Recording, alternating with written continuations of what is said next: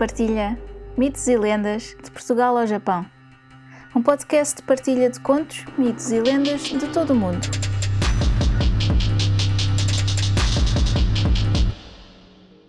Uma nota antes de começar. Todos os contos, mitos ou lendas têm versões ou variações. Esta versão que vou contar é só uma das muitas que foram passadas de geração em geração. Pode não ser a versão que conhecem, mas espero que gostem.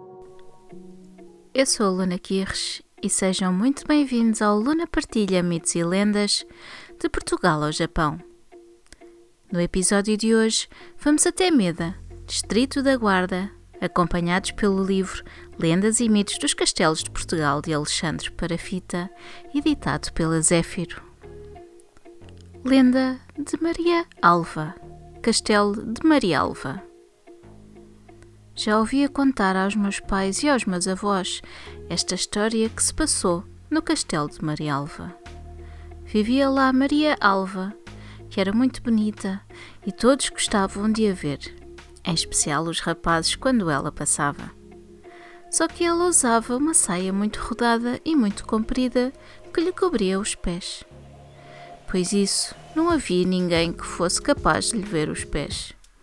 Toda a gente estava ansiosa por lhes ver, mas não havia meios para lhes verem. Então uma senhora do povo, incomodada por os homens estarem a olhar tanto para ela por ser tão bonita, do que é que se havia de lembrar? Deitou um bocado de farinha no lugar onde ela costumava passar ao sair do castelo. Mas era um bom bocado de farinha, a pontos de se lhe conhecer o rasto. E assim foi a mulher lá deitou a farinha em abundância. E quando Maria Alva saiu, foram logo lá ver como afinal eram os pés dela. E viram então que o rasto que deixava não era de uma pessoa normal, era de uma cabra. Vai daí, a mulher que lhe tinha botado a farinha disse em voz alta para que todos ouvissem. Ai, Maria Alva, ai, Maria Alva, tão bonita, mas com os pés de cabra. E Maria Alva, ao ver-se descoberta, teve um desgosto tal que se matou, atirando-se do castelo abaixo. Uma nota do autor. Outras versões da lenda falam de um atrevido sapateiro que lhe quis tirar as medidas dos pés, o que o levou a descobrir que eram de cabra após o que a jovem se matou.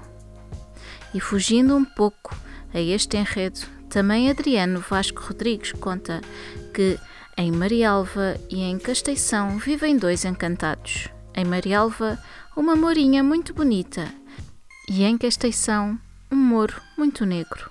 Ele está apaixonado por ela, mas ambos andam presos ao seu destino e ninguém conhece a chave para lhes cortar o encanto. Na madrugada, São João já os tem ouvido. Ele grita lá do alto da casteição: Ó oh, Mora, ó oh, Morinha de Marialva, cara bonita, pernas de galga. E ela responde: Ó oh, Moro, morão de casteição, cara farrusca, pernas de cão.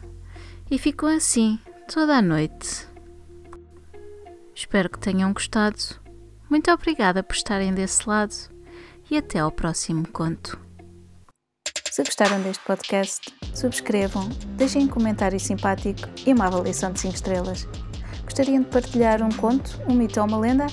Enviem para o e-mail mitosilendas.lunaquirres.com Descubram mais no Instagram Luna Partilha. Podem apoiar este podcast através do PayPal ou comprar um café. Vejam os links na descrição. Muito obrigada e até ao próximo conto.